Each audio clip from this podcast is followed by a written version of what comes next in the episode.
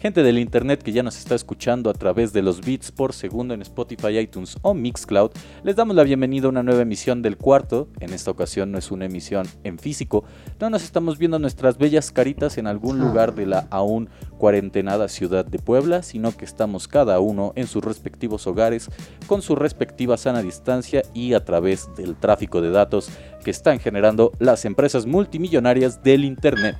Mi nombre es Juan Carlos Báez y como en cada emisión me acompañan mis tres compañeros de El Cuarto, Charlas del Fin del Mundo, en primer lugar y a mi izquierda físicamente, y Yasu Contreras. ¿Cómo estás hoy, querida? ¿Qué tal, queridísimos amigos? Estamos en la computadora de Juan transmitiendo para ustedes otro episodio divertidísimo del cuarto. Ay, ¿se fue la luz? Uh, oh no. Ah, no. Perdón, amigos. Fue, Ya volvió. eh, fue el, pie, el pie de Juan. El pie de Juan le da luz a esta casa, por si no lo sabe. En realidad, tu pie es el que está más cerca de... Entonces, ¿por qué se fue? Yo lo moví.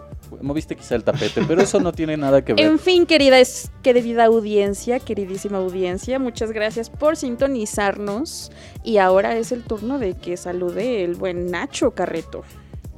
Uh, gracias, amiga. Todo muy bien por aquí en este cuarto de El Cuarto. Eh, ustedes no lo saben, toda esa conmoción anterior fue porque nuestros amigos desaparecieron. O sea, dijeron que estaban aquí, estaban felices de estar con nosotros y desaparecieron. Y luego volvieron. Pero no sabíamos qué pasó, entonces por eso, ven, por eso es mejor grabar en vivo, No andábamos perdidos, andábamos de parranda.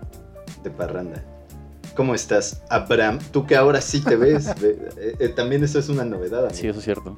Así es, amigos. Pues estoy bien, la verdad es que me, me agrada bastante volver a grabar el cuarto. Creo que hoy los dioses del internet me han favorecido un poco. Eh, aparentemente, Bastante. prenderle una veladora a Elon Musk funciona.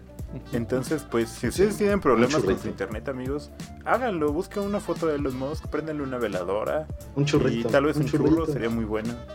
Y, Sería y más con fácil, eso su sí. internet volverá. Entonces, pues qué cool estar en el cuarto de nuevo. eh, a punto de grabar algo que creo que va a ser muy interesante. La plática que vamos a tener hoy. Y nada, creo que va a estar chido, amiguitos. Me pregunto cuántas personas en la audiencia sí son fanáticos de Elon Musk. Me pregunto si Todo en el mercado sí. ya ven, ven que venden esas velas con, con fotos de santos, ¿no? Como así, ¿de qué color sería la vela de Elon Musk? Verde. Mm, yo la veo más bien como, como naranja. ¿Ven que quiere colonizar Marte? Yo la Ah, bueno, veo también como como plateada. plateado. Ajá. Exacto. Oigan, ¿Por qué? amigos, ¿Por Choquemos hacer el puño. veladoras de Elon Musk y venderlas. Creo que saldría bien. un ¿Por qué. ¿Por qué plateado? Güey, una, No una- sé, porque pienso una en la tienda de robótica. veladoras hipsters que sean personajes como de la cultura pop. Como Steve Sí. Jobs y, y Elon Musk. y- Eso es muy nihilista. ¿Por qué? Pues porque en el mundo católico esas madres tienen mucho valor. O sea, Y en el mundo hipster probablemente también. Güey, no lo sé, amigo. Y, y- y así como estampitas, güey, como de los santos. Pero con Elon Musk. Con una güey. oración atrás. Tu oración a Elon Musk. Con Goku. Güey, es un negocio millonario que nadie me lo robe. que nadie nos lo robe, por favor. Abraham quiere, ¿cómo se dice? Es cierto. Patentarlo. Patentarlo. Guardar los derechos de autor para ello Sí. en esta emisión de El Cuarto, en donde hablaremos de Todos comedia. los derechos reservados al cuarto. en donde hablaremos de comedia, quizá un tema ab- muy abstracto, de los más abstractos Sí, sí, que, que vamos a abordar en, en el proyecto. Bueno, no sé. Yo sí creo que sea... Hemos hablado de muchas cosas, amigo. Sí, pero yo creo que hay cosas menos abstractas, ¿sabes? Más concretas como teorías conspirativas, como la nostalgia que sentimos por los años 2000, eh, Los corridos. los corridos, el reggaetón. Ah, bueno, ese sí. Y en este caso la comedia es como más amplia, a mi parecer más abstracta y que llegó a nosotros por mero accidente. En realidad íbamos a hablar de perros y al final decidimos Y hablar, gatos. hablar de comedia porque eh, surgió un Porque debate en el grupo que tenemos de El Cuarto que se llama El Podcast y donde tiene eh, un- una foto de Bart Simpson como con la quijada desacomodada. Y empezó este debate en torno a lo que era comedia, lo que se podía hacer o no en la comedia, digamos, como ciertos límites morales, éticos, sociales que se tienen dentro de la comedia. Y cómo es que también la comedia, según se ha planteado en el último año, al- menos yo recuerdo, ha servido para perpetuar estereotipos. Digo, por ahí Nacho mencionó en la conversación que tuvimos dentro de el WhatsApp el debate que se armó hace casi un año, sí, si no me equivoco, hace casi un año, Sí, casi. en, en torno al racismo y donde participó Tenoch Huerta. Ay, ¿a poco ya un año, no? ¿Sí? Sí, Pues cerca, amiga. Mínimo tiene unos nueve Verga, meses. güey. Por ahí, sí, Yo sigo envejeciendo y ni me doy cuenta. donde estuvo Tenoch Huerta, Chumel Torres, Federico Navarrete, Jum Cortega y otra chica que me lamento de olvidar su nombre ahora. Pero como abonamos un poco a este tren del mame que se llama Chumel El- Torres, El cuarto. pero a destiempo también, ¿no? También. A destiempo porque llegamos un año tarde al debate sobre la comedia, pues vamos a hablar sobre ese tema ahora. Y la primera pregunta que quizá debamos de respondernos es, eh, ¿cuál es la definición personal que cada uno de nosotros, aunque suene redundante, tiene de comedia? Digamos, cuando ustedes se acercan a esto que entendemos como comedia, ¿qué es lo que buscan que les haga reír? Mm. Me Nuestra- fui ya más, más abstracto, Nuestra ¿no? cara como la del Simpson con la quijada. Ajá, el, el, el Es que fíjate que es un tema que para mí es bien, bien interesante porque creo que cuando ves algo y te ríes, no te preguntas inmediatamente Ajá. de dónde viene eso, ¿no? Solo es como, ah, qué ¿Es esto cagado. güey. comedia? Y ya cuando te pones a preguntarte como qué es la comedia, qué significa para ti, sí es como, me duele la cabeza, amigo. Pero tú conscientemente vas y ves, por ejemplo, las películas de Omar Chaparro o el trasunto No. gringo que sería Adam Sandler. O sea, esa es tu búsqueda personal de comedia. A O, veces. o, por ejemplo, también, habien- a veces, también puedes decir, yo admito abiertamente y desde ahora, que cuando me ponen un capítulo de la familia Peluche enfrente, me da risa. Creo que ya lo había admitido en Nostalgia de los 2000, pero lo admito ahora Sí, abiertamente. Sí, sí. O sea, la familia peluche de un modo u otro me da risa, pero no es algo que yo busque para que me haga reír. Ese, ese- esa sería como mi pregunta, Mm. pues, ¿cuál sería la definición que ustedes le dan a la comedia a partir de lo que les gusta de comedia? Pues mira, yo creo que la fácil, amigo, es que la comedia es justamente algo que te hace reír, o más bien algo construido para hacerte reír, ¿no? Digo, algo que te hace reír, un, un güey se puede caer en la calle y por reflejo te da mucha risa y te ríes, aunque no esté chido y quizás se haya lastimado, y te ríes. Me recuerda este meme que salió hace poco, eh, que, po- spoiler alert, ¿no? O sea, como de... Es un meme, ya lo vieron, eh, de, de WandaVision. Entonces, algo le pasa a Hal en Malcolm. Y, y Vision pregunta así como, ¿es divertido por las graves heridas que sufrió el sujeto? Y más o menos, ¿no? O sea, se supone que la comedia debería despertar algo, algo en ti. Aristotélicamente es el, retrato de los peores, la comedia, y por lo tanto no te lleva a la conmiseración, pero más o menos, yo creo que sí, un poco. Pero es un acto reflejo, creo. O sea, cuando te da risa algo, o ves algo que te parece chistoso, eh, como que tiene que despertar algo en ti. Entonces tú decías de la familia peluche, y yo creo que muchas veces tiene que ver, sí, con el tipo de, em, de representaciones cómicas a las que uno está acostumbrado. Sí, ok. Que bueno, perdón, ahorita, ahorita ya te, te cedo la palabra, Yasuke. Creo que uno de, de los problemas que la generación de piedra eh, no se da cuenta es que el humor es pragmático. O sea, la comedia, a mi parecer, es lo más pragmático del universo porque ¿Sí? no nos va a dar risa lo que a los franceses les da risa. Claro. Y eso me resulta muy curioso porque en muchas traducciones de libros, en donde hay este juego de palabras, los traductores ponen una nota al pie de página diciendo, en el original es Esto esto, es chistoso. y esto es chistoso en el francés, no, no te va a dar gracia en el español, ¿no? Pero es algo que nadie ha reparado fuera de los muy clavados en el humor, que son en realidad los pragmáticos, ¿no? Y Yasu. Sí, bueno, lo que yo quería decir es que justo eso de, o sea, mucho tiene que ver el tipo de comedia que hemos consumido en nuestro país como para que ya en nuestra cabeza esté como una especie de reflejo, como tú lo mencionaste, reírte de alguien que se cae, ¿no? O sea, no, no lo sé. Claro. Y, y, y, y, por ejemplo, yo diría que justo la comedia es, pues sí, es un texto o es un discurso construido. No es, una comedia no es algo que te sale así de la nada. O sea, a fin de cuentas sí. es un discurso que has trabajado, ¿no? O que la gente trabaja para hacer reír al otro a partir de muchos lugares comunes y eso es muy importante. ¿no? Claro. Ok. Sí, sí, sí. Entonces creo que lo que da risa en la comedia es el absurdo de pronto de las situaciones que se pueden llegar a, a fabricar, ¿no? En, en este universo literario. Pero si nos vamos como a lo primero, así muy aristotélicamente, como decía Nacho, la comedia tenía un fin aleccionador, que era una especie de Ajá, tragedia cagada, ¿no? En donde al protagonista al final no le iba tan mal, pero porque aprendía de, su, de sus errores, Sí. ¿no? Se redimía, ¿no? Ajá. Y, y tenía que representar también a gente. La, la tragedia tenía que representar virtudes y casualidades. Y la comedia tenía que pre- presentar al Los contrario, defectos. este, defectos. Vicios. Exacto, los vicios y cómo se los pecados, por ejemplo, ¿no? También. Entonces, no lo sé, o sea, sí, sí estaría muy interesante eh, comparar qué ha cambiado de esa comedia a la comedia actual chafa.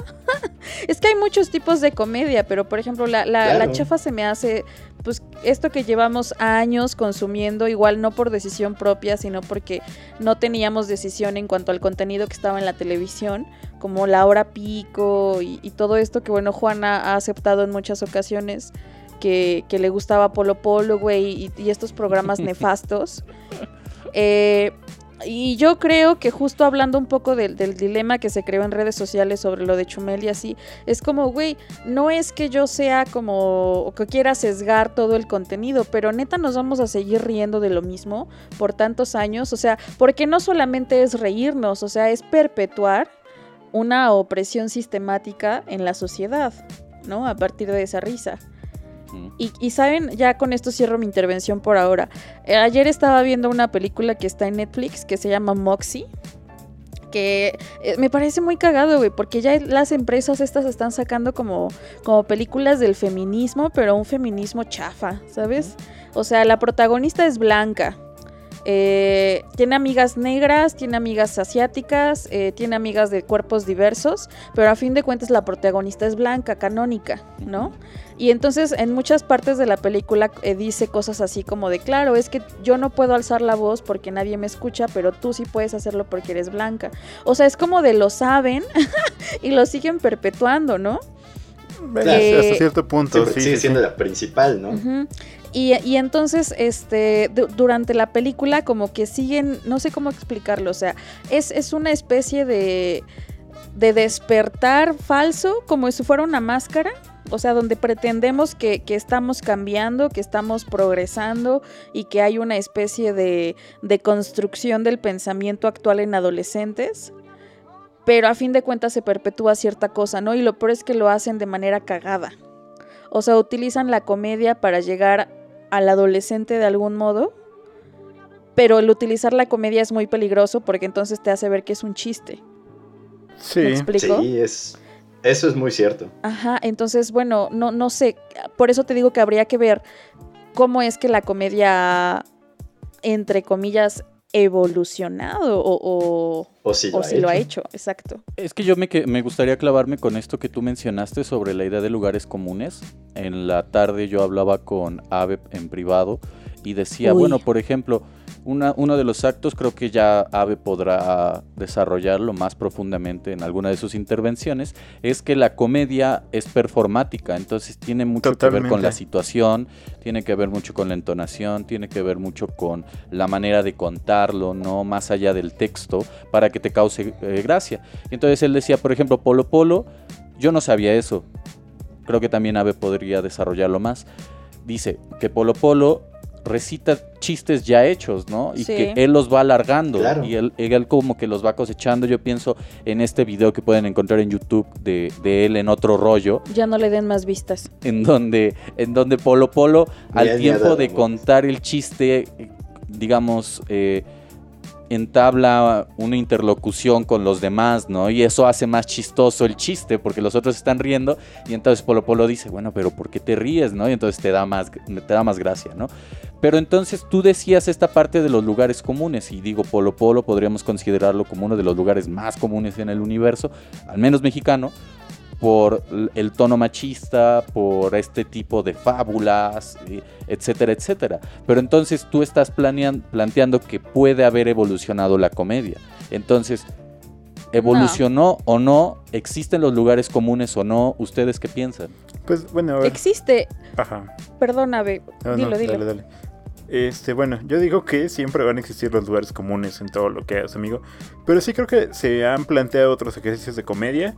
Y ya como que en el mainstream se hacen otros tipos de comedia, ¿no? Pienso siempre que a la par tú puedes pensar en Polo Polo, sin duda, pero también puedes pensar en gente como el Wiri Wiri, ¿no? En Ponchito, ya saben. Eh, Andrés Bustamante, que a mí me parece uno de los grandes cómicos que hay en este país. Y puedes pensar en Gisitrino, que también son bastante cagados, sin tener que reproducir muchas de esas cosas.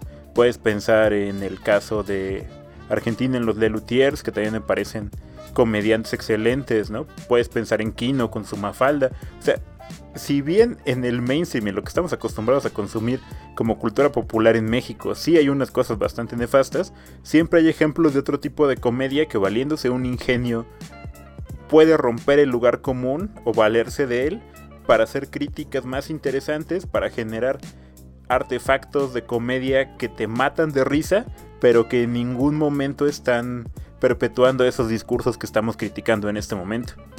Sí, quizá por ahí podría entrar en México Rius, no lo sé. Rius también es- era bastante bueno con lo que hacía. Aunque muy político, pero creo que, que lo que vuelve nefasto, o esta palabra que seguro repetiremos mucho en este episodio, a la, a la, a la sí. comedia mexicana, es que siempre es pan con lo mismo, güey.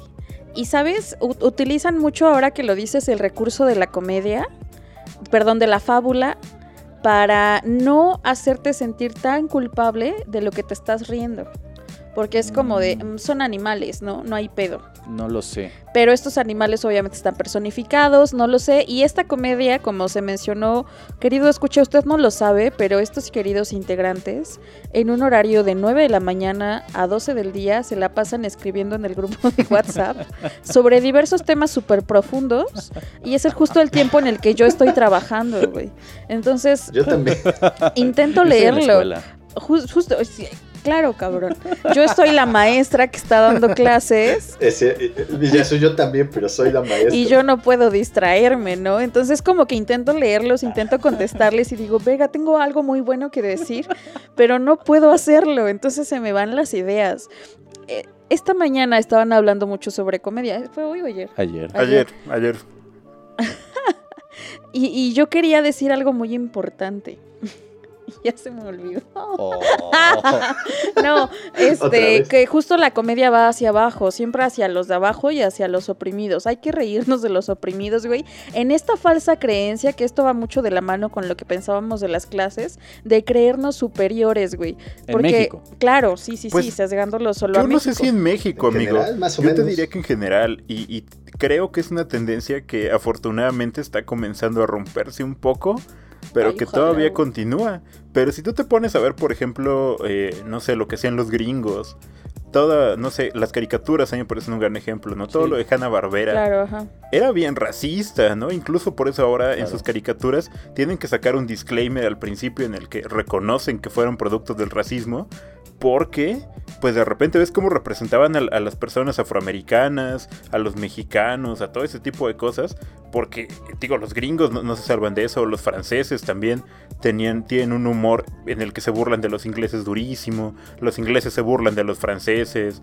o sea, todo ahí como que co- como que parece que hay una especie, siempre lo he pensado, o, o existe o existió, una especie como de, de tendencia a burlarnos del otro, como un pedo bastante xenófobo, en el que en este mundo como pre-siglo XXI, donde la idea de Estado-Nación era muy fuerte, entonces el otro era el malo, y particularmente buscabas en, tu vecino, como geográficamente, defectos y entonces te reías de él, ¿no? Pensemos que los españoles cuentan chistes de gallegos, ¿no? Y nosotros también los contamos porque nos lo sabemos, pero los argentinos se burlan de los uruguayos, los uruguayos se burlan de los argentinos, o sea, como que históricamente siempre hay un, un pique como entre fronteras en el que un país se burla del otro solo porque no es parte del mismo país. Sí, porque es, es, es, lo que es lo que no soy yo y justo a eso me refiero. Creo que la comedia ha dado un giro actualmente porque si nos ponemos a ver como a diversos estandoperos, eh, pues de diversas hablas, ¿no? En, en, habla inglesa o anglosajona, por ejemplo, se ríen de ellos mismos y entonces parece que eso es mejor que reírte del otro. No lo sé con certeza y no tengo la seguridad de que sea así, pero al menos es menos ofensivo y el, el reírte de ti mismo por lo que, digamos que, que el, lo que yo he visto del discurso del stand-up es, me río de mí, de mí mismo por las cosas que me hacen sentir mal en el mundo y entonces al mismo tiempo es una especie de protesta. ¿no? Como indirecta, a, decir, la gente me hace esto, la chica, por ejemplo, recuerdo una que no me acuerdo de su nombre, lo siento, pero que decía, güey, se ríen de mí porque soy gorda, ¿no? Y empieza a hacer chistes, como este episodio de stand-up de, la película del Joker, ¿no? Un poco. algo, algo por el estilo, este, sin, sin toda la carga dramática que tiene detrás, ¿no? Este, pero no sé, es muy, complicado. Ah, es muy complejo a mi parecer, porque digo, ahí tú estás cayendo en lo que se ha hablado recientemente digo reciente de 40, 50 años atrás, que tiene que ver con, la ironía. Yo pienso que la idea de burlarte de ti mismo tiene que ver mucho con la ironía, con, con el subvertir los lugares comunes burlándote de ellos, ¿no? O sea, ocupándolos de otro, de otro modo como para decir, este es un lugar común, lo estoy utilizando, pero no deja de ser común y no deja de ser pendejo, ¿no? Entonces, creo que el mayor riesgo, a mi parecer, que tiene este tipo de comedia como de, autoparodia, llamémosle, la autoparodia, es caer en el solipsismo. En soy yo y no paso de yo. Y no hay una manera en la que puedas identificarte con ese yo. ¿Sabes? Híjole. Puede caer. Eh, eh, para, mí está en una, en una delgada. Está en una delgada línea. Entre que puede caer y no puede caer. O sea, entre que te puedes identificar y decir, ja, yo también he sentido tal o cual cosa, y después decir, no, o sea, yo no me identifico. A ver, Ave. No, no, creo que Nacho quiere decir algo, me parece. A ver, Nacho. Yo, yo, yo creo que tienes un punto, claro, y creo que todos los, sobre todo los estandoperos, y tiene mucho sentido, ¿no? Porque literalmente es una sola persona parada en un escenario frente a a las demás personas, contando historias o contando cosas. Y sí, efectivamente yo también creo que caen completamente en, en, este, en esta cuestión de solo hablo del yo, desde el yo, pero creo que su éxito radica tanto en eso como en que usan solo los lugares comunes para que tú puedas identificarte. Es decir, sí te hablan de sus experiencias y de lo que les ha pasado, pero no te hablan de una experiencia completamente profunda que solo puede pasarles a ellos como persona, sino te hablan de lo que sintieron en esta experiencia que probablemente le ha pasado a mucha gente. Entonces creo que ganan en el sentido en el que es fácil identificarse con lo que están diciendo, pero al mismo tiempo no puedes criticarles demasiado porque están hablando de ellos. Entonces no es como, no me estoy metiendo con el punto de vista de los demás, estoy diciendo lo que me pasa. Por ejemplo, yo, yo les recomiendo, querida audiencia, ya llegaremos a ese punto al final donde podré recomendar más cosas, pero si pueden hacerlo, acabando este programa, busquen un video que se llama David Foster Wallace y el problema con la ironía, y uno de los planteamientos que hace el videoensayista de, de ese video es que es muy difícil criticar a las personas que primero se critican a sí mismas. Y ahí hay un gran problema, a mi parecer, y Yasu y yo lo, lo platicábamos el otro día porque ella está leyendo ahorita Tsunami, ¿no? Y el texto de Lidia Cacho refiere a un episodio con su abuelo en donde su abuelo le dice, desconfía de los que te dicen que son pendejos antes de los que te dicen que son inteligentes. O sea, te digo, para mí hay una delgada línea entre la autoparodia como, como acto quizás subversivo de comedia como acto de, identificación con el otro y la autoparodia como algo solipsista también y también como algo de, oh, es que como soy pendejo, no puedes criticarme y no recibes críticas. Y se filtran por ahí asuntos bien densos. A mí me parece, ¿no? Es que... No lo sé. A ver. No sé, amigo. Yo, yo contrastaría lo que dices porque para mí hay un punto bien interesante. La comedia para mí no deja de ser un mecanismo bastante cercano al arte. Y lo mismo que estás diciendo se lo podrías juzgar a un poeta o a un ensayista. De decirle, a ver, morro, ¿por qué solamente estás hablándome de tu tragedia y de tu universo? Para mí el arte y, y todo discurso no deja de estar cargado por una subjetividad brutal en la que no puedes nunca olvidarte que el enunciador es un yo que está presente, y más en los discursos de comedia como el stand-up, donde el enunciador se para en un escenario donde está solo él con su micrófono. Entonces, en ese sentido, el generalizar implica meterte una serie de pedos brutales, porque el discurso es el discurso que nace del yo, por eso es el güey que toma su micrófono y no tiene props, no, no, no, no está haciendo un sketch, no está generando una impro de comedia a partir de un tema en particular.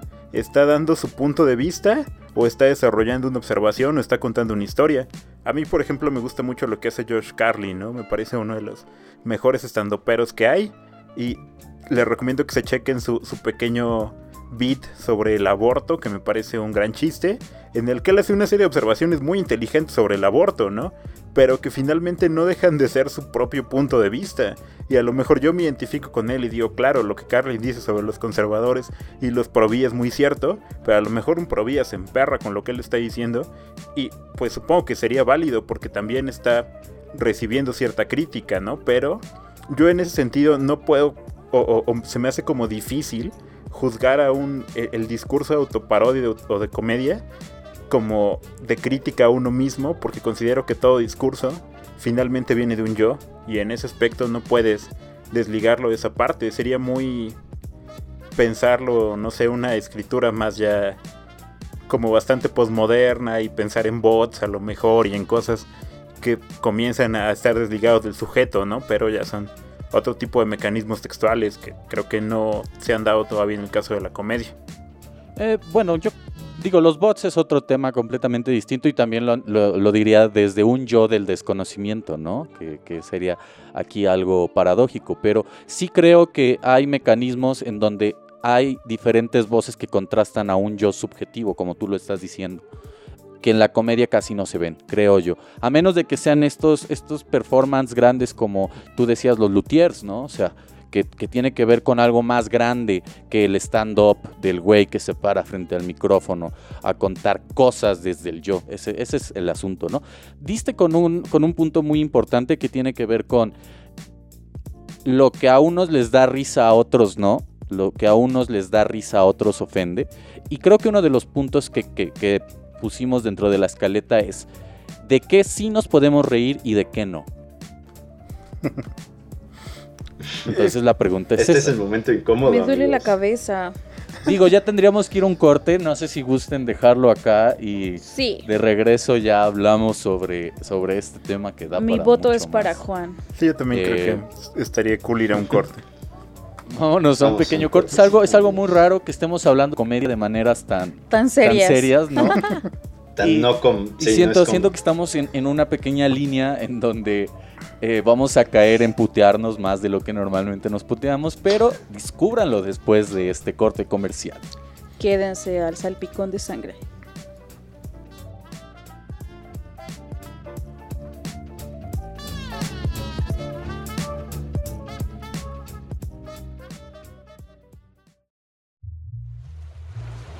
Las escrituras bíblicas definen a Leviatán como la representación que el demonio adoptó en el mar.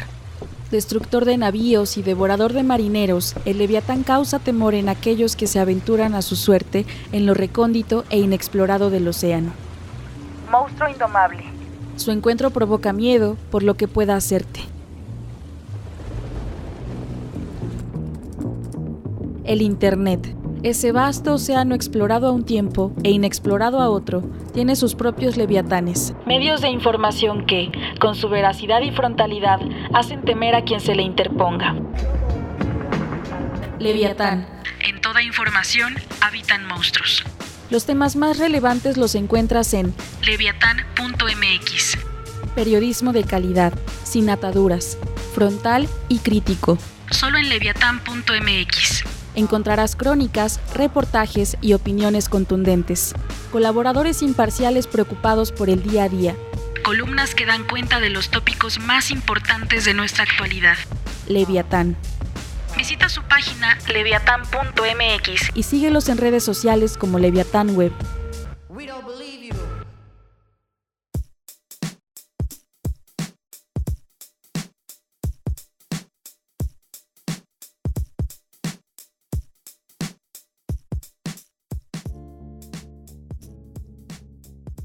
Hemos vuelto, querida audiencia, de ese pequeño corte que tenemos a la mitad del programa. Y estamos hablando de un tema muy profundo que aparentemente no podría, no tendría que ser profundo como es la comedia, pero No es sí, chistoso. no es nada no. chistoso, lo estamos haciendo completamente mal. La comedia es un asunto serio, dice un chiste. Parece ser que sí. Y una de las cuestiones que estamos propuestos a abordar y a putearnos en este programa, lo que resta del mismo, es, ¿nos podemos reír de cualquier cosa? Sí, no, ¿por qué? ¿Por qué Nacho levanta la mano? ¿Y por qué Para ser veo? chistoso, amigo. Nacho? Pues mira, yo creo que sí, pero Ah. no significa que todos nos reímos de las mismas cualquier cosa, sino que sí todo podría provocarte risa dependiendo de en qué contexto y, y bajo qué criterios lo estés viendo. El ejemplo que te daba hace rato, ¿no?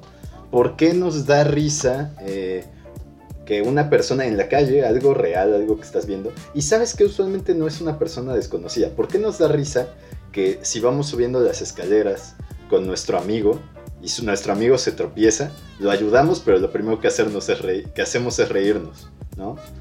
Nos burlamos un poco. A mí, por ejemplo, me pasa mucho. Casi no me río si, si, si alguien en la calle que no conozco se cae, es como, oh, por Dios, estará bien. Pero si es a una persona cercana, me da risa. Creo que cambia un poco la familiaridad y el contexto. Y además, eh, creo que sí se puede, o sea, podrías reírte de algo así y también puedes reírte, eh, no sé, de, de una caricatura del New Yorker que es como, como súper mm, irónica, pero en un contexto muy específico, así como, no sé, como, como el gato no fue por mis pantuflas, ya sabes, como un chiste intelectualoide y te puede dar risa o no. Es que ese es el punto para mí. Todo puede darnos risa, pero eso no significa que todo nos dé risa. Pero entonces, pero entonces ustedes estarían de acuerdo en decir que el chiste que hizo Platanito Show sobre los niños de la guardería ABC es cagado. Que es una, es una pregunta parecida a una que Mira. tuvimos Ave y yo en torno a Ayotzinapa. Yo es decir, estoy, perdón, es decir, ¿nos podemos reír en algún momento de Ayotzinapa? Pues no. ¿Por qué? O sea, mira, lo que yo estaba pensando con lo que dice Nacho cuando alguien se cae es que ¿por qué si eso es tan prefabricado culturalmente? O sea, ¿por qué cuando estás jugando con... ¿Han visto estas escenas de, de papás jugando con sus bebés? Haciéndolas de Y lo tonto. tiran por accidente. Así como, no, no, güey, o sea, así como de que estás intentando hacer reír a un bebé y, y haces como que te pegas y el bebé se caga de risa. Sí, Claro, sí, sí, sí. sí, sí, sí. O sea, eso suena como muy natural, pero estaba pensando natural. como en no sé hasta qué punto. Porque no creo que, que le estás dando de comer al bebé y de pronto se te cae una cuchara y te pegas en, el, en la mesa. No creo que el bebé se ría, creo que más bien lo que es la hace... pantomima. Exacto, es, es que cuando tú estás queriendo hacer reír a un bebé hay un objetivo y creas todo un ambiente para que la risa salga. En el caso de, de este güey, el platanito, creo que muchos se rieron por el contexto en el que estaba siendo dicho, porque estaba en un ambiente totalmente risible, estaba en un ambiente de, de estar escuchando chistes. Y a este güey se le hizo fácil y muchas personas se rieron hasta que dijeron, verga, ¿por qué nos estamos riendo de esto? Pues yo creo que la respuesta es porque estás en un ambiente que, que está hecho, fabricado, Prediseñado para que te diseñado rías, para claro. que te rías. No Pero creo que en un que ahí- contexto normal no sé si sucedería. Fíjate que ahí además como un poco en haciéndolo del abogado del diablo, yo asumo que el que lo compartió no pensó que a la gente no le fuera de risa. Porque también eso pasa mucho, ¿sabes? Que ciertas cosas en un contexto determinado son como, güey, qué cagado es. Pero cuando lo sacas de contexto y solo dices una parte, es como, dude, qué oscuro es lo que estás diciendo. Y eso pasa muchísimo. Respecto a lo que decía Juan de su pregunta de si puedes reírte de todo, esa era la pregunta, ¿no? Sí, digamos, podemos reírnos de cualquier cosa. O sea, no? creo que de poder puedes. O sea, claro que Exactamente. puedes. Sí, sí, sí, estoy de acuerdo. No lo sé. Pero que sea gracioso es otra cosa, ¿no? O sea, tú- Pero que sea gracioso es, es, es subjetivo. es subjetivo y, y te puedes reír de lo que sea, sí puedes hacerlo, güey. Pero creo que, que la carga moral es la que te va a llevar a decidir si está bien o está mal reírte de algo. Además, creo que la risa es algo que no puedes fingir. Es un reflejo, sí. O sea, hay, hay algo, no, no tanto como un reflejo, porque un reflejo es, no lo piensas, ¿sabes? Y, y siempre en, en la risa hay como una codifica, como una traducción en tu cerebro, ¿no? Así de, esto es cagado, esto es triste, esto es, ¿sabes? O sea, no creo que la Claro, risa pero eso es sea... cuando puedes analizar algo. Pero es que yo creo que siempre lo estás analizando, güey. Eh, no Pero, sé. por ejemplo, lo que decíamos de una Claro, persona que se sea, cae, ¿por qué te ríes? Cuando- Bueno, es que ahí hay explicaciones de tipo eh, culturales, con el Culturales, por eso te ríes. Pero, Pero eh, el, el- ah, bueno, ajá, perdón. no te preocupes, o sea, todo, todo lo estás analizando, güey. No puedes callar a tu cabeza. No lo sé. Claro, No tu, sé. tu cerebro nunca está en blanco, güey, jamás. Mm, Ni cuando duermes. Eh, eh, quizá. No, es que güey, creo que véanlo hay de este ciertos modo. o sea, productos. Pues, O sea, no sí, puedes, estoy de acuerdo contigo, pero yo sí creo que hay productos que están diseñados para que no les prestes mayor atención, pues. Y muchos productos de comedia tienen como ese input, o sea, que tú estés platicando con alguien más, co- como que no necesariamente requieren el 100% de tu atención cerebral.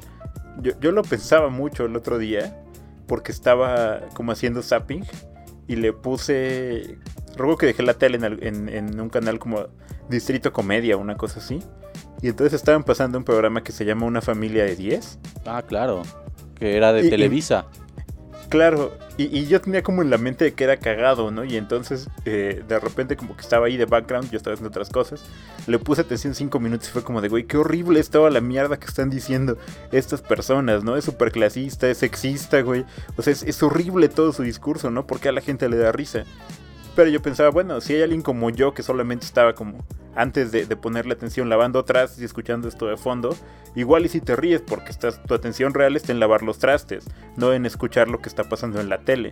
Yo creo que sí hay una diferencia significativa entre una escucha activa que implica un proceso como dice Yasu en el que criticas, analizas y piensas lo que estás haciendo, y una escucha más bien pasiva en la que lamentablemente mucha gente eh, eh, está como centrada a una me voy a poner bastante marxista en lo que voy a decir, pero una población más bien alienada, como al güey que trabajó ocho horas en una fábrica y entonces tuvo que manejar otras dos para llegar a su casa, llega a ver la tele y su atención no está realmente en lo que están diciendo en la tele, ¿no? En si es correcto o es incorrecto claro, lo que están diciendo en la tele, sino su en sus problemas y en otras cosas. a eso Sí, me sí, sí. refiero. Ah, sí, o sea, sí, tu claro. cabeza Sí, sí, o siempre sea- está analizando cosas. No sé si analizando, Claro. es que analizando es como ya lo más Ajá, es que profundo. analizar es más profundo. Como algo meta. veo en el análisis algo más crítico, ¿no? Y yo creo que muchas veces la cabeza está como en un punto más como de stand-by incluso, ¿no? Porque estás frito totalmente. Por eso, pero a fin de cuentas piensas y ese pequeño pensamiento es un análisis, di- ponlo tú a la cero potencia, güey, pero es un análisis. Pero es que yo creo que el resultado que, que- que buscas con tu premisa es que las personas se den cuenta de que se están, de por qué se están riendo, ¿no? No, no, no, o sea, lo que yo te estoy diciendo, todo esto salió porque yo dije, de poder puedes reírte de todo. Hasta que te das cuenta por este análisis en tu cabeza si es correcto o no según tus valores y- e intereses y objetivos en la vida, ¿no? O sea, pero por ejemplo, lo que decía Ave de, de estar escuchando como en background o esto, por ejemplo, pienso mucho en las risas pregrabadas. ¿no? En estos shows. El otro día estaba con mi abuela y yo estaba viendo, este, creo que es Two and a Half Men, o era la- de Big Bang Theory, algo así. Y entonces yo lo estaba viendo en inglés y mi abuela se rió porque había risas. Sí. Y eso es pues porque la risa claro. es contagiosa, no porque Sí. mi abuela estuviera entendiendo completamente todo lo que estuvieran diciendo, porque aparte acababa de entrar, ¿no? O sea, no, no estaba ahí viendo el programa. O sea, se rió por la risa. Entonces creo que también mucho de esto funciona de esta forma. Por eso la comedia tiene mediano éxito o gran éxito. Porque la risa se contagia, güey. Aunque no entiendas, Exacto. te ríes. Sí, Exacto. es, es una de las propuestas que tiene CISEC, ¿no? Que eh, Sí. las risas de los programas de fondo te hacen la chamba de reírte por tu cuenta, Sí. ¿no? Hacen que sea gracioso aunque nada sea gracioso. Hay, hay análisis interesantes sobre The Big Bang Theory en donde dicen que si quitas las risas de fondo son chistes existenciales muy oscuros y son muy malos. Por ejemplo, ¿qué piensan de la comedia de Bojack? Pero es que Bojack siento que es una ironía. Pero es comedia. Ah, Claro, y sí es comedia. Sí, sí, sí, de sí, hecho, es es, comedia. es una serie, digamos, drama diagonal comedia. Y fíjate que me, me parece un super ejemplo, porque tiene al mismo tiempo chistes de cosas completamente absurdas, en el que el objetivo completo de, de esa secuencia, es una secuencia, este, es provocar una risa fácil. O sea, como, no sé, a Todd se le cae una bolsa con, este, como, como- con rosetas de maíz, ¿no? Y estaba volando. Y, oh, no, mis palomitas. Y es chistoso. Porque, porque es, es muy absurdo, es muy, muy absurdo. Y luego tiene otras partes de reflexión eh, que son más profundas y te pueden parecer divertidas. Me, me, me recuerdo mucho este, recuerdo mucho este capítulo en el que este, Diane hace un artículo para, eh, sobre lo que sintió al llevar un arma, ¿no? Y entonces eh, hace todo un artículo, se genera un movimiento parecido al NRA, que, que sí existe en Estados Unidos, pero específicamente para que las mujeres puedan portar un arma y sentirse empoderadas al respecto. Y entonces ya todo, eh, hay dos chistes principales ahí. Uno es que el, el de las noticias, que es una ballena y es un hombre, dice así como, las mujeres deberían poder portar armas. Tenemos este panel con tres hombres blancos y ricos para discutirlo, ¿no? Que es un chiste y es muy chistoso porque lo estás analizando. Es irónico. Ajá, la, Claro, y es irónico. la comedia de Bojack creo que debe analizarse, güey, para que te dé risa. Exactamente.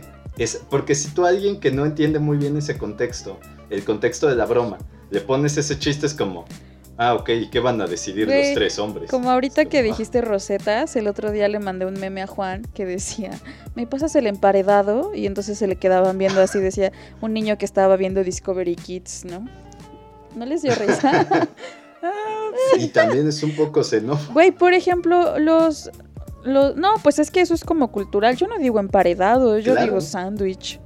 Exactamente, decimos sándwich. pero bueno, bueno, supongo. ¿Tú dices por- rosetas de maíz de verdad? No. No, nadie dice rosetas. Incluso yo ahorita dije rosetas porque era es de este maíz acaramelado, pero que no es maíz acaramelado. Ajá, Entonces, en mi mente la forma de hacer esa distinción fue así. ok. Yo tengo varias discrepancias con ustedes que no voy a exponer porque sí, sí creo que nos podemos pelear. O sea, creo, creo yo que, que un, un punto que, que no podemos abordar porque si no el programa se extendería mucho es esta cuestión que se abordó de la moral. De, de- a mí me parece que mucho de la posibilidad de la idea de poder tiene que ver con la sociedad y por eso mi pregunta, o sea, ¿se puede reír de cualquier cosa, sí o no? Claro, y, un montón de cosas, ahorita, ahorita te doy la palabra, un montón de cosas también surgieron a partir de ahí, ¿no? Yo pienso, y Yasu comentaba esta parte como de tú como sujeto estás analizando lo que ves, pero como que al mismo tiempo ella mencionó que a, a través de las risas pregrabadas te da risa, entonces como que no es un acto subjetivo, sino como que es algo ya colectivo, como que porque los demás se están riendo a ti te da risa. Entonces se me hace más, más complicado, ¿no? Em, en torno a eso, tenía otra idea, pero se me acaba de ir. Es que yo, bueno, la, dist- Y eso es divertido. la distinción que yo haría sería la risa individual, la que pasa por un escáner o por un filtro para saber si es buena o es mala y todo esto de la moral. Ajá, es, analizable. Y la risa colectiva es lo que podría ser un reflejo. La que no te detienes a analizar porque todo el mundo se está riendo, claro, entonces yo también me río. Puede Y ser. por ejemplo, ah, Puede ahí ser. hay algo que, que me gustaría como también acotar, ¿no? Como decir que no puedes fingir la risa, no lo sé, las personas deprimidas Mm, bueno, sí, sí, sí, puede. sí, sí fingen mucho, ¿no? Pero bueno, Ave, ¿querías decir algo? Mira, yo creo que eh, en respuesta un poco a la pregunta como de, de si te puedes reír de lo que sea, yo también diría como ya que sí. Pero para mí depende mucho de cómo abordes el tema de la comedia, ¿sabes? Pensando un poco en lo que decías de Platanito o, en esta discusión que teníamos tú y yo sobre si podrías eventualmente hacer o no un chiste sobre Ayotzinapa. Yo creo que, número uno, hay ciertos temas delicados que en general todo el mundo te mandaría a LB porque hay como una especie de acuerdo social de no burlarte de cosas delicadas, ¿no? Eh, digo, se, se- dice o, hay como cierta teoría de que, la de que la comedia tiene que ver como con un elemento de tragedia, pero con el tiempo, ¿no? Es como cuando chocas, por ejemplo, en el momento que chocas no es nada divertido, ¿no? Pero a la semana, a los 15 días, te empiezas a reír de eso porque dices, güey, qué pendejo, choqué, ¿no? Pero necesitas que pase el tiempo. Entonces, ahí hay algo bien interesante, ¿no? Como eh, la comedia tiene que ver con cierta parte emocional y visceral del mundo que conocemos. Y en ese sentido también yo creo que el que hace la comedia tiene que posicionarse al respecto de eso, ¿no? Y entender que tú puedes ser bastante ingenioso y construir un chiste, pero cómo lo cuentas, de qué forma, ante quién y desde qué perspectiva lo vas a hacer, es tu responsabilidad como comediante, que para mí esa es la parte más interesante. No es si tú como audiencia te puedes reír de lo que sea, porque yo creo que eventualmente igual y sí te puedes reír de lo que sea, sino más bien sería como tú como comediante, de qué forma vas a construir tus chistes, ¿no? O sea, cuando estamos haciendo algo, nos vamos a reír de los de abajo y vamos a continuar manteniendo esos estereotipos, o vamos a buscar la forma de darle la vuelta al estereotipo para hacer algo bastante más inteligente. Para mí de eso va la discusión más profunda. Sí, que bueno, ya tiene que ver como con una cuestión filosófica del artista, quizá una ética, no sé cómo, cómo decirlo, la idea de ética y estética. Nacho. Yo también creo, e, es algo que iba a decir igual hace rato, eh, es lamentablemente, o sea, afortunadamente por la variedad que puede haber dentro de cualquier expresión comunicativa, ya ni digamos artística, pero comunicativa, la comedia obviamente es súper contextual y es lo que iba a decir. Por ejemplo, tu ejemplo fue, ¿alguna vez podremos hacer un chiste de Ayotzinapa? Y dice Abraham, hay temas que son tabú, o sea, hay temas que en serio no puedes tocar porque son delicados y porque son tragedias reales, terribles. Pero, por ejemplo, tú aquí en México puedes hacer un chiste sobre la Segunda Guerra Mundial y de todos modos es pesado, o sea, es algo muy, muy denso. Pero en Alemania no puedes ni siquiera pensar en hacer ese chiste. O sea, es muy diferente. Y, fíjate que un poco en. Perdón, Nacho, que te interrumpa, pero es más interesante la acotación. Eh, a gran parte de la comunidad judía les caga una película que se llama La vida es bella, seguramente ustedes la conocen, porque es como, amiga, tú no debes hablar de este tema porque es nuestro, ¿no? Somos judíos y no debería tocarse el holocausto de esa forma, ¿no? Y ni siquiera es una comedia, amigo. Por ejemplo, Creo que acá todos supimos de un caso en una fiesta de nuestra facultad que un tipo llegó con un traje de Hitler. Era un Halloween y llegó con un traje de Hitler y había un par de alemanas que sí lo abordaron a decirle no nos da risa lo que tú estás haciendo. Sí, no, no hagas eso, ¿no? Y, yo lo pienso y hasta tengo un pequeño ejemplo. No puedes hacer un chiste de Yotzinapa. ¿Por qué? Pues porque no deberías, ¿no? O sea, pero también depende del contexto. Y ni siquiera tiene que ser chistoso, ni siquiera estoy hablando como de un gran chiste. Pero está este chiste, por ejemplo, de Ricardo Farrell. Y el chiste trata sobre Ayotzinapa, pero en realidad es sobre Peña Nieto. Es lo que iba a decir a la inversa. Le tira el chiste dice que como Peña Nieto no, como, como era un idiota y no sabía, disque, cosas, el chiste dice algo así como que Peña Nieto esa mañana despertó y que no quería ser el güey que tenía que ir a decirle lo que estaba pasando y despertarlo así como, oye, Quique, Quique. Y que Peñanito se despertaba y decía, ¿qué hice que no hice? Puedes hacer un chiste y ni siquiera tiene que ser bueno. Puedes hacerlo, pero no puedes referirte directamente al acto horrible. Tiene que ser en la periferia del oh, acto. Mira, lo rodea, sí, claro, eso. Eh, eh, pensando en esos ejemplos, ajá, bueno, perdón, amigo. Hay un, hay otro estando pero que se llama Juan Carlos Escalante que tiene un chiste que a mí se me hace muy oscuro, que él cuenta que casi se lo madrean por ese chiste, en el que él decía que el único intercambio estudiantil que hubo en el sexenio de Peña Nieto fue de los restos de los estudiantes de Ayotzinapa. Oh, fuerte. Rayos. Ese, ese era su beat. Y dice que un día un güey casi se lo madrea por eso. Claro. Claro, es que no puedes, o sea, no puedes. Es lo que te digo, de poder puedes. ¿No? nadie te, obliga y te dice, güey, deja de hacer chistes de esto, ¿no? Pero es tu responsabilidad lo que pase después de que lo cuentes. Ok, a mí me resulta sumamente interesante lo que Nacho dijo de cómo es que entonces puede configurarse la comedia, bueno, la comedia de un hecho trágico en la periferia que sería como no mencionarlo, pero mencionarlo como un sobreentendido eso a mí me agrada. Y Yasu, creo que querías decir algo o ya no. No. No. Ok. Ahora, que este, esto hila perfectamente con el otro punto que se tiene dentro del programa, que es utilizar la comedia como crítica social. Puede ser la comedia hoy día, a mi parecer, junto a la ciencia ficción, el mejor vehículo para la crítica social en esta época como más sardónica, más sarcástica, más irónica de lo normal? ¿O ya tenemos que superarlo? Pues Todos callados. es que saben que es lo peor, amigos.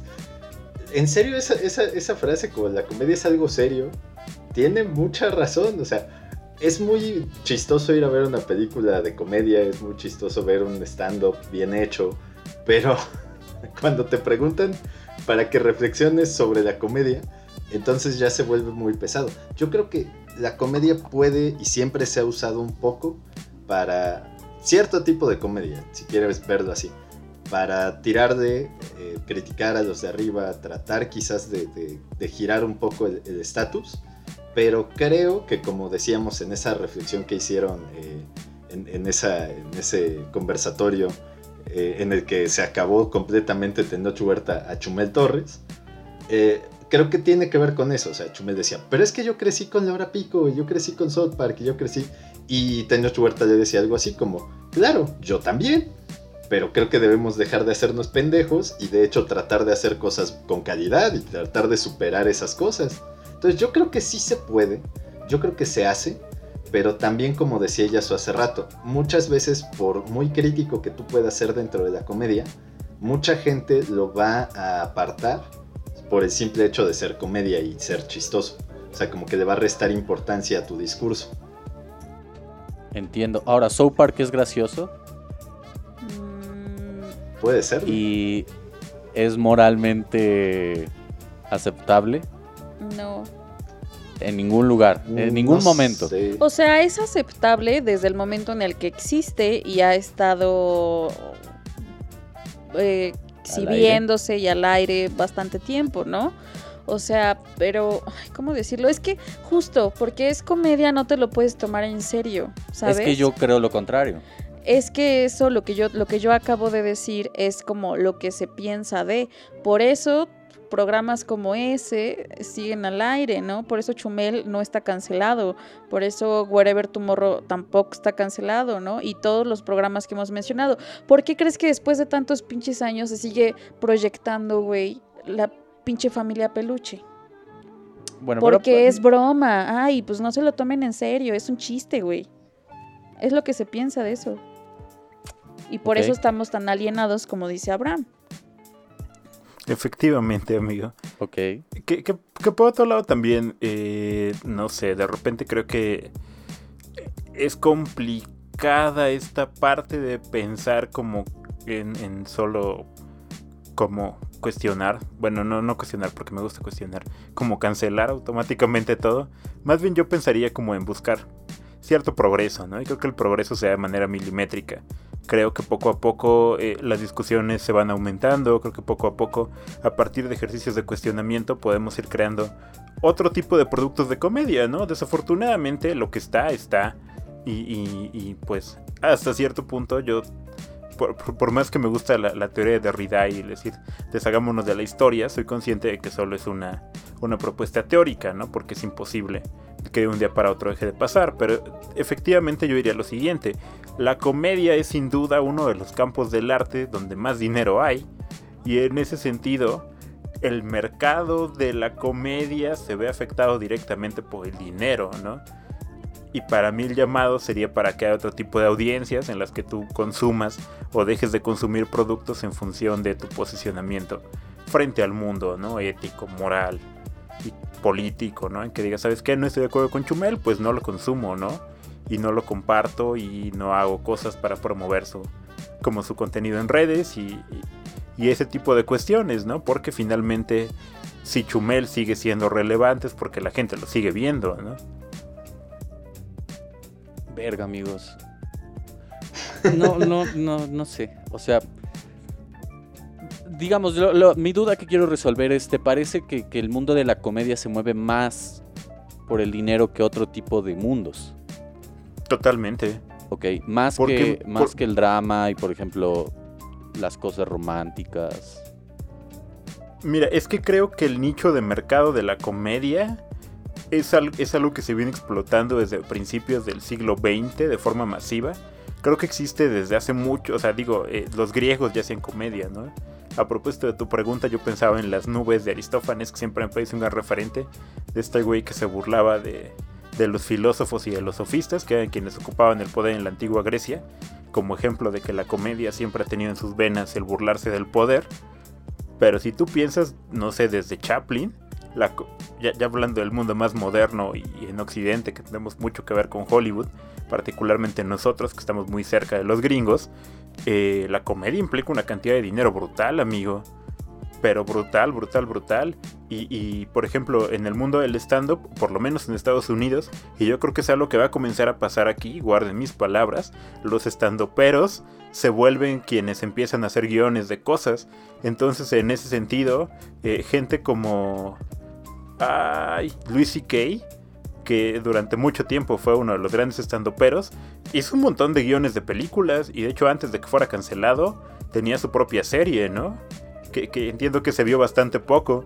Y a lo que voy es que sí genera, porque si tú descubres a alguien como productor que es cagado, pues vas a buscar explotar hasta la última risa que esa persona te pueda dar, porque la risa me parece que es un sentimiento como se ha dicho varias veces, que no se puede fingir y al ser tan genuino, si lo logras hacer, llegas como a esa fibra de las personas en la que conectas y las personas se vuelven fan de ti, ¿no? Piensa en la cantidad enorme de seguidores que tiene Eugenio Derbez.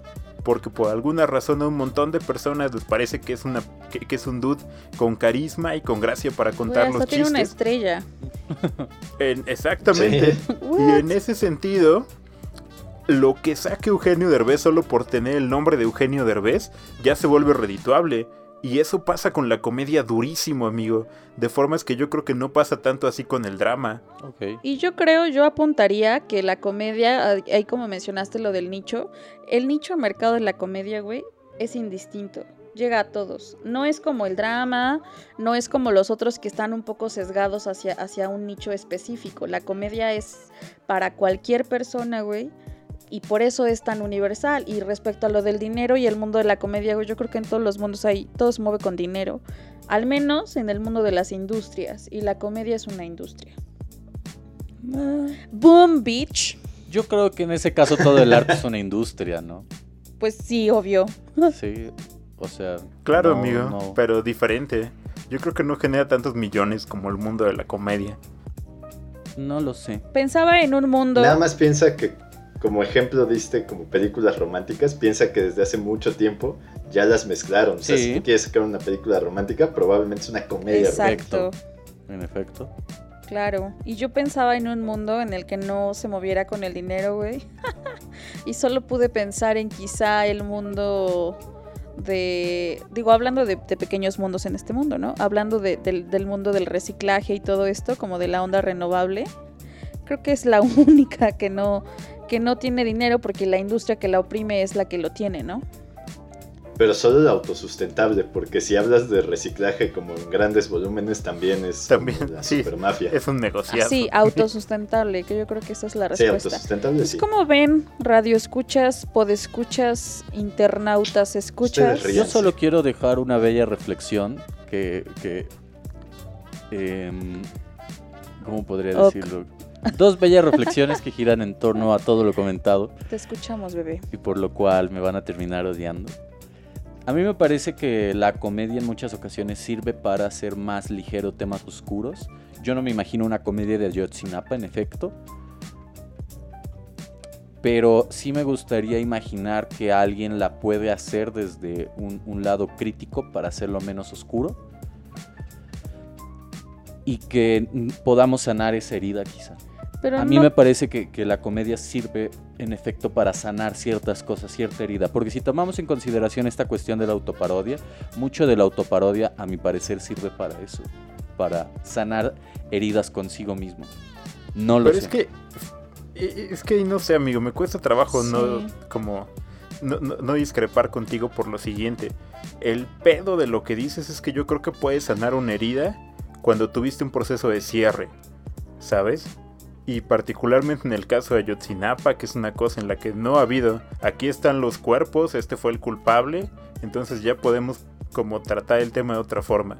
Pero mientras no, me parece durísimo. Y, sabes que, eh, eh, digo, sin, sin, ser personal, pero a mí me, llama mucho la atención esta onda, ¿vas? Porque tú estás, eres una persona que se preocupa constantemente por el tema de desaparecidos. Y me parece bien interesante como que puedas pensar en la posibilidad de una comedia al respecto. Sí. Porque a mí me hace bastante ruido. Yo, no sé. O sea, yo, yo, creo que en cualquier país donde tú vayas, que quieras hablar de un tema así, desde la tónica de la comedia sería durísimo porque en efecto es una cosa que no ha tenido un cierre, que es el gran problema con el Día de los Desaparecidos, que, cuando tú piensas en el tema de la muerte, pues muchas veces necesitas el ver el cuerpo, el saber quién fue el responsable, esta onda de la justicia. Enterrarlo. Y yo creo que en un país como México, en el que no hay justicia, es bien difícil reírte de algo así porque solo e, estás siendo una persona bastante culera desde mi punto de vista. Puedes reírte de los políticos y de su ingenuidad y de la forma en la que actúan o hasta del narco si quieres, pero del tema en sí que tiene que ver con esa herida profunda que es el desaparecido, a mí sí se me haría bien cuestionable y yo sé una comedia que no consumiría. Yo, yo pienso, quizá digo mi justificación para, para lo que tú acabas de, comentar, que estoy completamente de acuerdo con, con el encasillamiento que le estás dando a la idea del desaparecido y a los problemas sociales, morales que trae, es que yo imagino ciertos mecanismos de comedia que, no tienen que ver con, con que te provoque quizá una risa directa, ¿no? O sea, yo pienso, por ejemplo, ¿qué sentiría un perro cuando su dueño desaparezca? ¿No? Y quizá crear una obra en torno a la búsqueda del perro por su dueño. Eso me suena como interesante, pero no me suena a comedia. No, es como una especie de parodia. Estoy tratando de buscar una, una palabra que pueda ser un sinónimo, pero creo que comedia siempre alude hacia algo peyorativo. Mm, no lo sé. En, esta, en estas cuestiones eh, moralmente sensibles. Ah, ya, ya, ya. Ajá.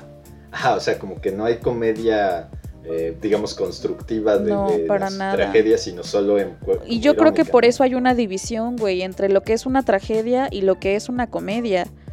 ¿Sabes? O sea, no creo que se puedan mezclar. Es muy, es muy delgada. Yo creo que lo que dice Juan puede funcionar y de hecho creo que existen ejemplos, o sea, hay, sí, hay, sí hay comedia, sobre todo hay comedia muy personal que sí se ha usado y la gente lo ha usado para poder sanar ciertas heridas, pero creo que tiene que ser eh, quizás, uno, mm, probablemente algo muy personal.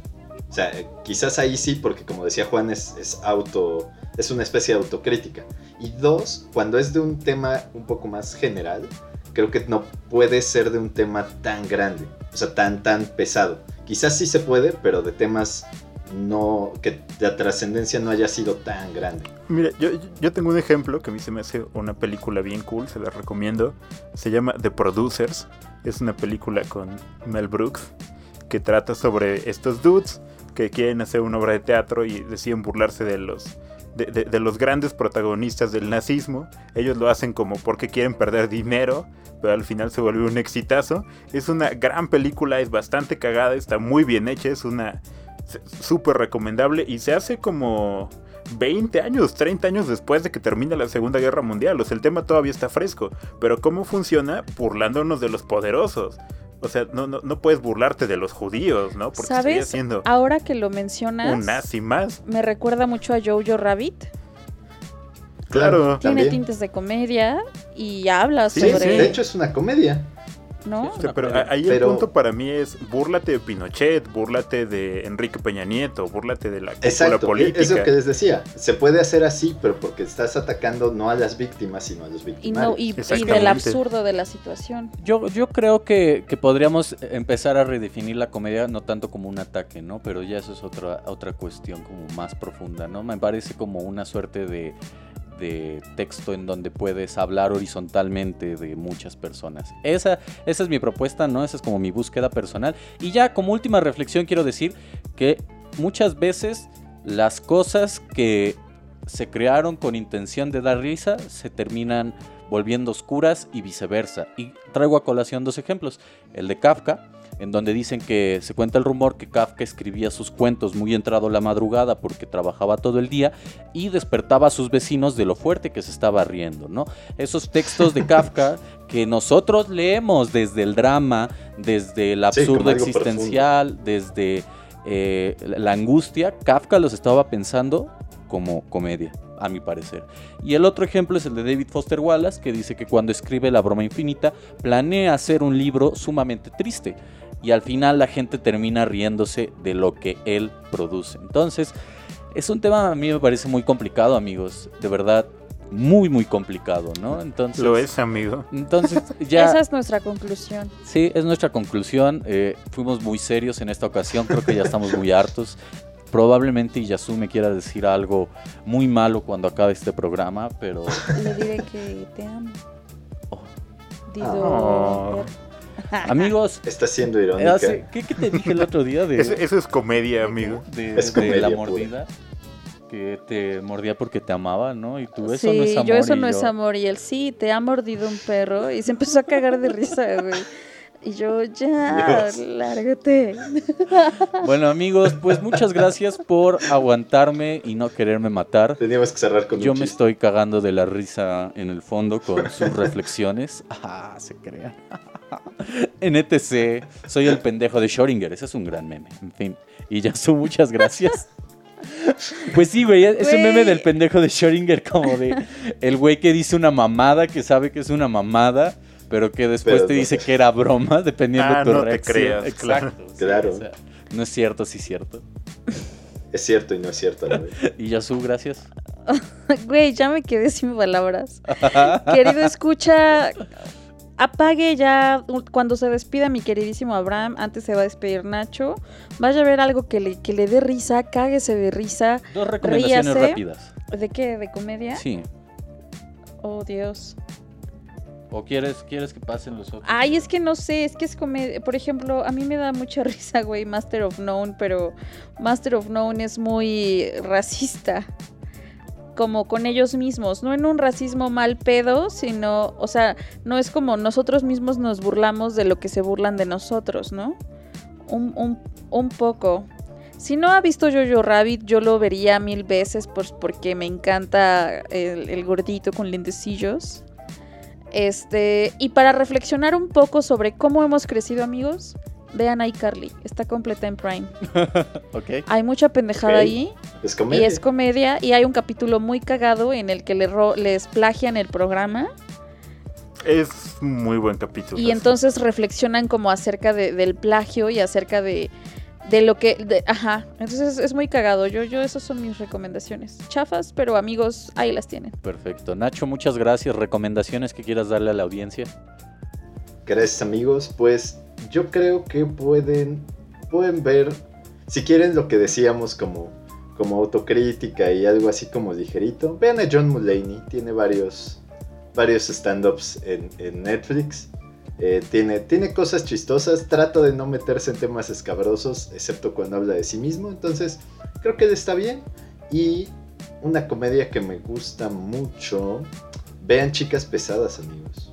Siempre vean Chicas Pesadas. Mean Girls está, muy está bien escrita. Tina Fey hizo un buen trabajo. Perfecto. Ave, gracias por llevarme la contra en este programa.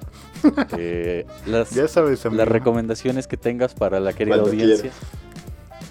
Pues mira, eh, yo les recomiendo pues que se rían mucho. Vean Le Lutiers, a mí me gustan mucho, son un poquito clásicos ya. Eh, Stand-up, un poco Josh Carlin me gusta. Pensando en gente más joven y mexicana, a mí me gusta mucho lo que hace Alex Fernández, me parece bastante cagado. Y pueden ver su especie de Netflix. Hay otro dude que se llama Franevia, que también me parece bastante, bastante cagado. Y nada, creo que hay productos interesantes de comedia. Vean Ricky Morty, también a mí me parece uno de los productos de comedia más interesantes que hay en la actualidad.